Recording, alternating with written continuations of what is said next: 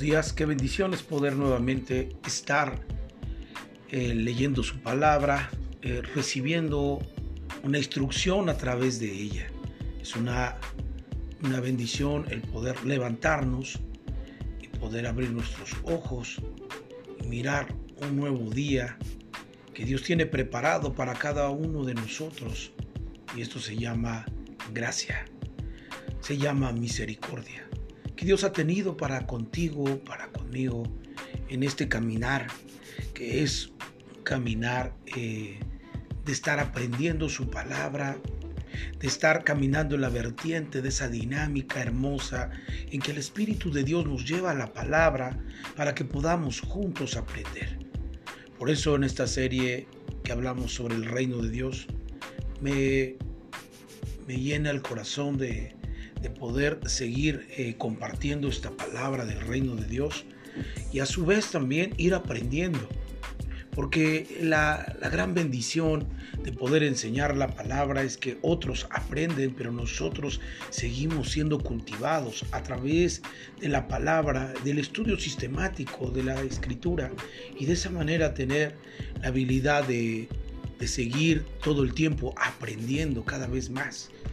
Cuando dejamos de aprender, creo que ese es el momento en el que empezamos a morir, empezamos a declinar.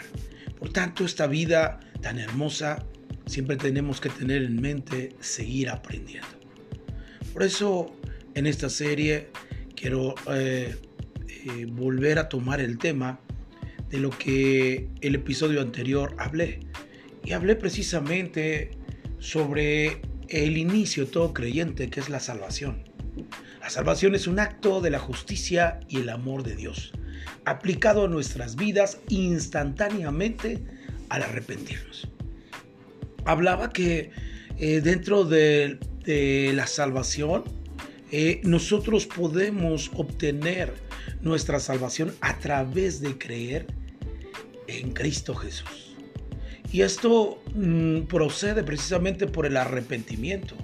El arrepentimiento y la fe en Cristo son los únicos requisitos para ser salvos. Dios nos salva, pero nosotros debemos consagrarnos a Dios. Y ese es el punto que ayer tocaba y que me gustaría volver a refutar para que pudiéramos tener una base sólida y poder comprender esto de la salvación y el progreso que nosotros le llamamos la conversión. Por tanto, entonces la conversión es el paso consiguiente después de la salvación. Por eso yo comentaba en el episodio anterior que a veces tenemos mucha gente salva en la iglesia, pero pocos convertidos. Y esto nos genera entonces que el reino de Dios no se puede establecer en la vida de una iglesia si ellos no entienden esta base doctrinal fundamental que nos habla la escritura sobre la conversión. La conversión es el paso siguiente después de la salvación. La progresión en la conversión dependerá de cuánto está dispuesto a convertirse a la verdad de Dios. Y en eso consiste la conversión, en que nosotros cedamos nuestra voluntad a la voluntad de Dios. Y esto entonces genera la restauración en cada área de nuestra vida que nosotros estemos actuando mal. Por eso es que la conversión viene a dar un parteaguas para que el cristiano pueda cambiar su manera de vivir. Porque acabo de expresar que la salvación eh, se efectúa a través de creer, de arrepentirnos y creer en la fe de Cristo. Pero la conversión nos lleva paso a paso a poder ceder nuestra voluntad a la voluntad de Dios. Ceder aquellas cosas que hemos traído en esta vida eh, que no le corresponden a la voluntad de Dios y que a veces es necesario rendir eh, esa área de nuestra vida. Y ahí comienza la progresión en la conversión. Y eso, vuelvo a repetir, dependerá de cuánto esté dispuesto cada uno de nosotros a convertirnos a la verdad de Dios. Y cuando hablamos de la verdad de Dios, nos estamos eh, refiriendo a que hay palabras que están escritas en la, eh, están eh, en el logos o la palabra que nosotros conocemos como la Biblia, que van a saltar a través del Espíritu Santo para reformar, hacer una, un cambio en tu vida con, con respecto a ceder esas áreas pecaminosas de nuestra vida y poder convertirlas a la voluntad de Dios y su palabra. Por eso es importante que podamos nosotros entender lo siguiente que yo quiero comentar. A veces nosotros podemos ser salvos y podemos hablar en lenguas y tener la seguridad de la vida eterna, pero nunca manifestar una vida del reino de Dios. Podemos tener cualidades de la gracia que tiene que ver con la salvación. Incluso puede tener usted el Espíritu Santo y, y, fluir en los dones del Espíritu, pero no tener los frutos y eso es lo más importante, porque los frutos del Espíritu llegan precisamente en la conversión, cuando nosotros cedemos nuestra voluntad, cuando nosotros afirmamos nuestra vida a la, a la voluntad de la palabra de Dios en nuestro corazón, en nuestro espíritu. Porque los dones, los dones del Espíritu pueden fluir en una persona y esto no habla que, que haya una conversión. Lo que nos va a hablar que haya una conversión en una persona no es que fluyan en los dones, sino que manifiesten los frutos del Espíritu. Y esto nos habla claramente Gálatas sobre los frutos del Espíritu. Por eso es que a veces vemos tanta gente en la iglesia fluir en una perspectiva de salvación, pero pocos convertidos fluyendo y manifestando los frutos del Espíritu. Y lo que necesitamos para que la cultura del reino de Dios o la vida del reino de Dios fluya en cada persona es que necesitamos una conversión. Por eso es que nuestra tarea será someter nuestra voluntad a la voluntad de Dios. Y esto se le denomina conversión. Eso es importante en que se damos nuestra voluntad. Mire lo que dijo el apóstol Pablo a los segunda a los Corintios en el capítulo 10 verso 3 al 6, tiene él una instrucción muy importante que debiéramos de meditar en este día. Dice así su palabra de Dios, pues aunque andamos en la carne, no militamos según la carne, porque las armas de nuestra milicia no son carnales, sino poderosas en Dios para la destrucción de fortalezas derribando argumentos y toda altivez que se levanta en contra del conocimiento de Dios y llevando cautivo todo pensamiento a la obediencia a Cristo. Y estando prontos para castigar toda desobediencia cuando nuestra obediencia sea perfecta.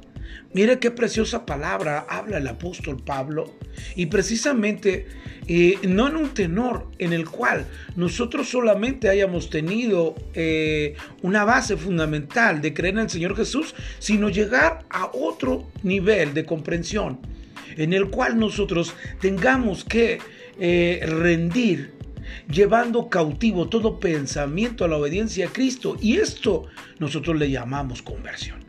Que tus pensamientos que has tenido y que quizás hayan sido llevados por bastante tiempo de tu vida, ahora es necesario llevarlos cautivo, eh, ese pensamiento a la obediencia a Cristo. Y de esta manera entonces podamos nosotros empezar a conocer, como dijo Romanos, eh, la voluntad de Dios agradable y perfecta. De esta manera podemos conocerla a través de su palabra, a través de cambiar esa mentalidad que quizás eh, vivimos por muchos años y que necesitamos ser cambiada y transformada. Y eso es lo que se llama arrepentimiento. Pero bueno, vamos a continuar. Para vivir el reino de Dios debemos cambiar el enfoque de la vida. Partamos desde esta primicia. No podemos ver ni entrar al reino con nuestra vieja manera de pensar. Y esto me lleva a pensar sobre la vida de Nicodemo. Claramente nos enseña en la escritura, en Juan capítulo 3, que había un hombre de los fariseos que se llamaba Nicodemo, el principal entre los judíos. Mire, Este vino a Jesús de noche y le dijo, Rabí, sabemos que has venido de Dios como maestro, porque nadie puede hacer estas señales que tú haces si no está Dios con él. Respondió Jesús y le dijo, de cierto, de cierto digo, que el que no naciere de nuevo no puede ver el reino de Dios. Nicodemo le dijo, ¿cómo puede el hombre nacer siendo viejo? ¿Puede acaso entrar por segunda vez en el vientre de su madre y nacer? Respondió Jesús, de cierto, de cierto te digo que el que no naciere de agua y del Espíritu no puede entrar en el reino de Dios. Lo que es nacido de la carne, carne es, y lo que es nacido del Espíritu, Espíritu es. No te, no te maravilles que te dije, os es necesario nacer de nuevo. El viento sopla donde quiere y oye su sonido, mas ni sabe de dónde viene ni a dónde va. Así es todo aquel que es nacido del Espíritu. Y Jesús claramente le dice a Nicodemo, no puedes entrar al reino de Dios si no nacieres de nuevo. Y esto es muy interesante. Nosotros tenemos que empezar a comprender que vivir en el reino de Dios es convertir esos pensamientos eh, de tu vieja manera de vivir a una manera que ahora nos, nos da una línea, nos da, como dice el, el profeta del Antiguo Testamento, punto tras coma, línea tras línea, y nos va dando la perspectiva de su palabra. Eso es lo que nos va instruyendo ahora en el modelo de nuestro pensamiento. De este pasaje podemos desprender las siguientes ideas de lo que acabo de hablar de Juan capítulo 3, verso 1 al 8. El primer paso para ver el reino de Dios es experimentar el nuevo nacimiento o una conversión. Por eso es importante que nosotros vayamos de ser salvos a ser personas convertidas. Nacer del agua significa nacer de la revelación de la palabra, lo que trato de poder darles en comprensión hoy. Que la palabra revelada a través del Espíritu nos lleva a otra forma de escalar en la vida del creyente, que es la conversión. Y entonces tener la habilidad de poder comprender lo que Jesús enseñó, que no se puede entrar en el reino si no está convertido. Por eso vemos personas en la iglesia salvadas, pero que actúan como mundanos. Lo que es nacido de los pensamientos humanos, de su razonamiento y su filosofía, es carne. Por eso es que a mucha gente que no ha querido convertirse o no ha venido esa palabra revelación a su vida, siguen viviendo bajo esa filosofía de razonamientos y podemos concluir que eso es carne. En otras palabras, no se, no se puede funcionar en el reino cuando todos los pensamientos no tienen origen en el reino. Y eso es algo que debemos tener muy claro. Porque algunas personas viven el reino de caída en caída. Y eso no es reino. Porque entran al reino y se quedan en un solo lugar. Eso no es la vida del reino nunca profundizan en su vida espiritual, porque no hay una conversión en ellos. No sienten la necesidad de ir más allá en el proceso de la conversión. Por eso es muy importante que esta palabra pueda fluir en una enseñanza a través del Espíritu Santo en tu vida y en mi vida. Por eso es importante que podamos comprender esto. Tanto la salvación como la conversión son una obra de gracia. Pero la conversión depende de cuánto estemos dispuestos a someter nuestra voluntad y nuestros pensamientos a la voluntad de Dios y su palabra revelada.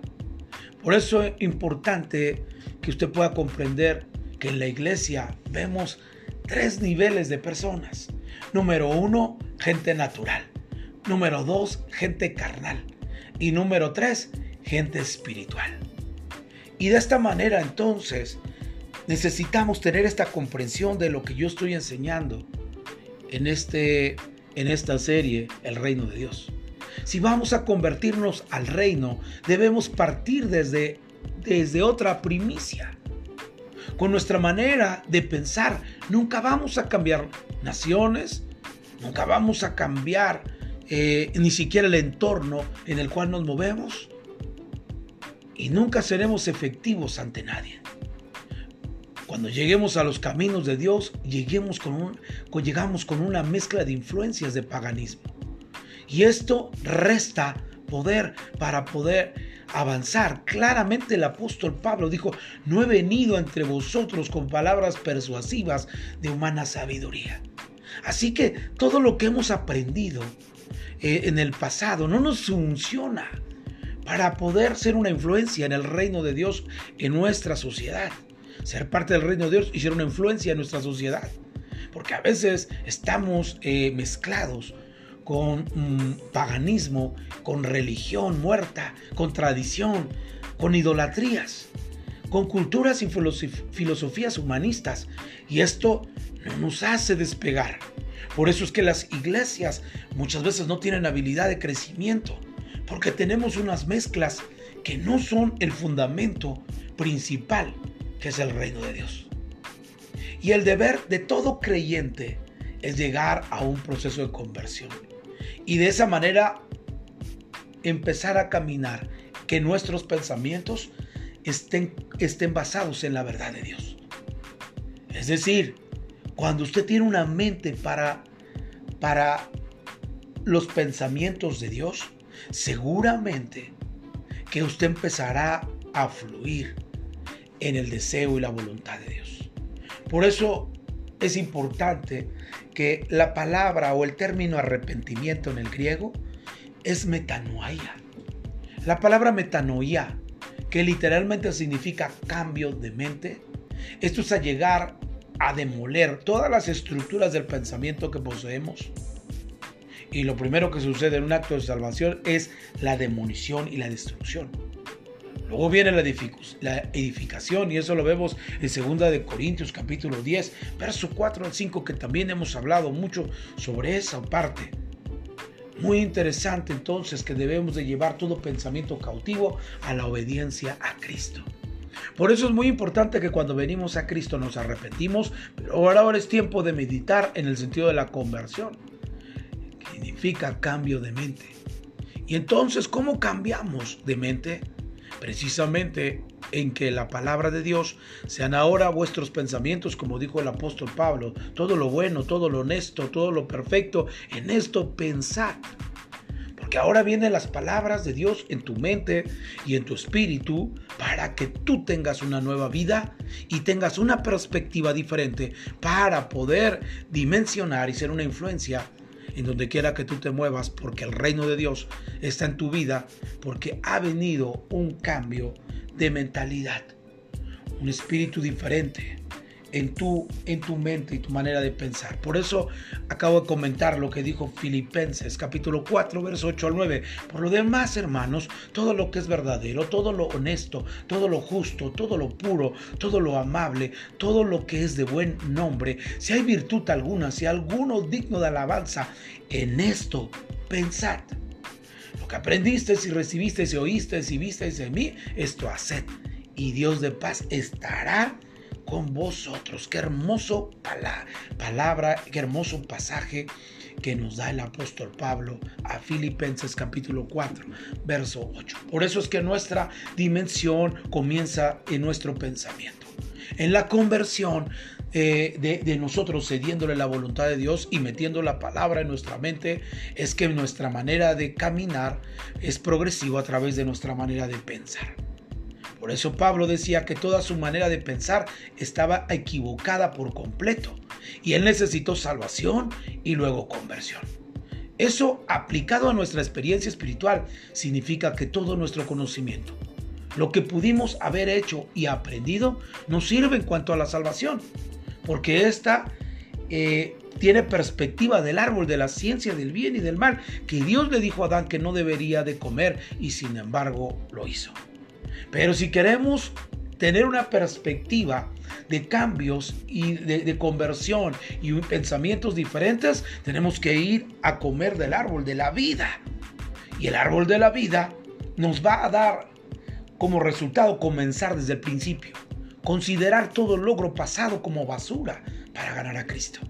Y esta fue la experiencia de la vida del apóstol Pablo a los filipenses en el capítulo 3, verso 4 al 10. Usted puede ir y ver que Pablo dice, todo lo tengo por basura para ganar a Cristo.